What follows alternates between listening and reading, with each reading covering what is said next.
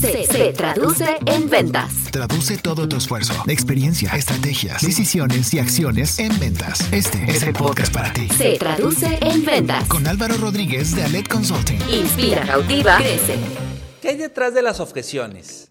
¿Cuál o cuáles pueden ser los significados que tienen las objeciones? Yo te voy a compartir cinco posibles causas que considero están en ese momento, en ese proceso, en ese momento de la verdad con el prospecto. Primer causa, para el cliente la objeción puede ser un mecanismo de defensa a los miedos y dudas que puede tener. Ejemplo de objeción, no es el momento oportuno. Detrás de eso puede estar ese, ese miedo, esa duda, ese confort.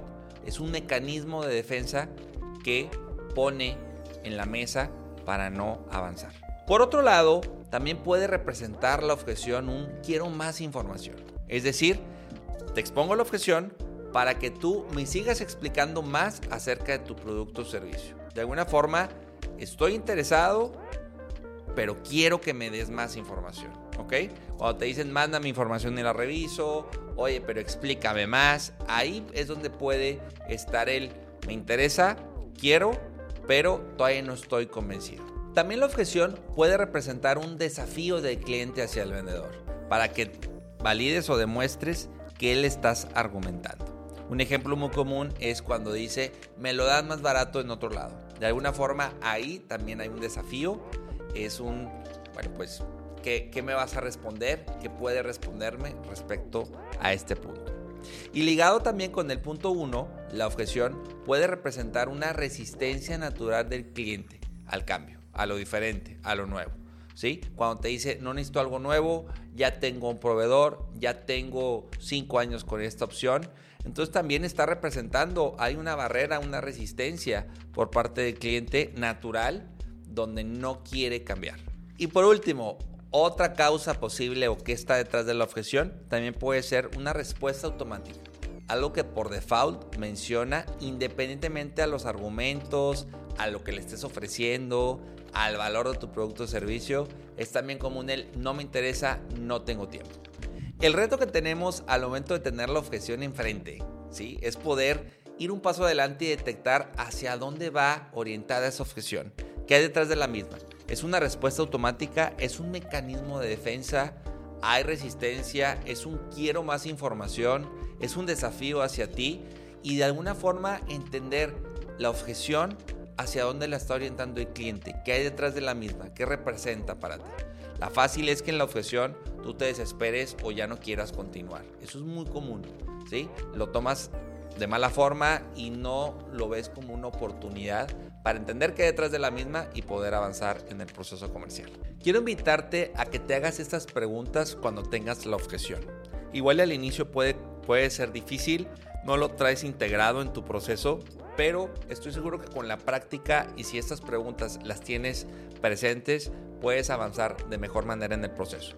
Tú puedes preguntarte qué miedos puede tener el cliente, qué información adicional hay que proporcionarle, cuál es ese desafío que hay que cumplir o validar, cuál es esa resistencia que tiene el cliente respecto al tema. ¿Es realmente una respuesta automática? ¿Está el cliente acostumbrado a decir no me interesa sin pensarlo mucho? Eso te puede ayudar a entender hacia dónde está orientada la objeción. En la medida que te hagas estas preguntas, estoy seguro que vas a poder entender mejor hacia dónde va orientada la objeción. Ahora, también considera que el cliente de manera interna puede estarse haciendo algunas preguntas que no necesariamente te va a externar y que es normal que tenga dudas y miedos. Algunas preguntas también que, se, que considero el cliente se hace en esa toma de decisión, en ese análisis de si avanza o no contigo para lograr, para llegar a un cierre. Puede ser muy común la pregunta de, ¿realmente estoy frente al producto o servicio indicado? ¿Será una buena compra la que, la que yo haga con este vendedor o con esta empresa?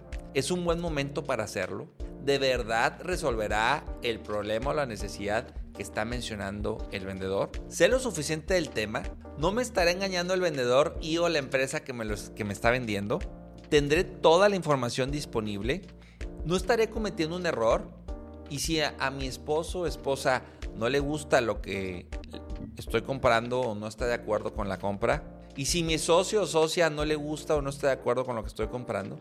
Esas son algunas preguntas que puede estar viviendo el cliente al momento que está contigo. Esos pueden ser barreras, miedos, posibles objeciones, que si no se resuelven, que si no se explican, que si no se validan, pues el cliente, el prospecto puede quedarse ahí. Puede quedarse con ese miedo, con esa duda y pues al final no le gusta tomar malas decisiones. Entonces, en la medida en que tú transmitas tranquilidad, empatía, certeza, valor y seguridad, es como tú puedes ir conectando de mejor manera con el cliente y esas posibles objeciones, pensamientos que tiene al momento que está contigo.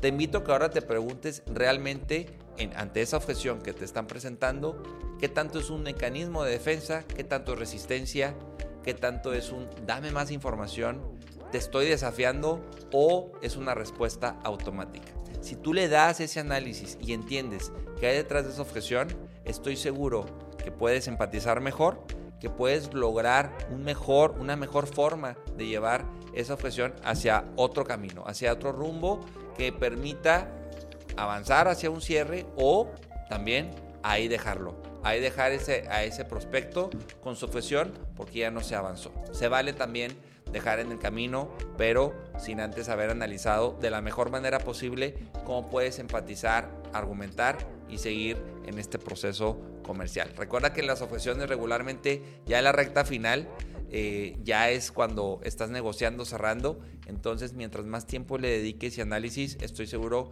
que te convertirá en un mejor vendedor, en un mejor negociador. ¿Ok?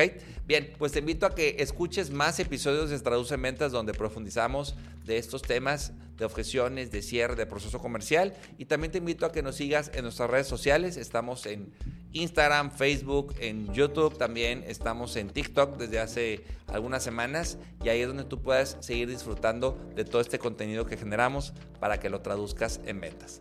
Cuéntame también tus experiencias con las objeciones en los comentarios o puedes escribirme a alvaro.aledconsulting.com. Un gusto estar contigo el día de hoy. Yo soy Álvaro Rodríguez y recuerda, inspira, cautiva, vende. Hasta la próxima. Se traduce en ventas. Escucha y conoce todos los contenidos que tenemos para ti en nuestra comunidad. Encuentra podcasts, artículos, videos, cursos y asesorías en nuestra página y redes sociales. Visita www.aledconsulting.com. Se traduce en ventas de Aled Consulting.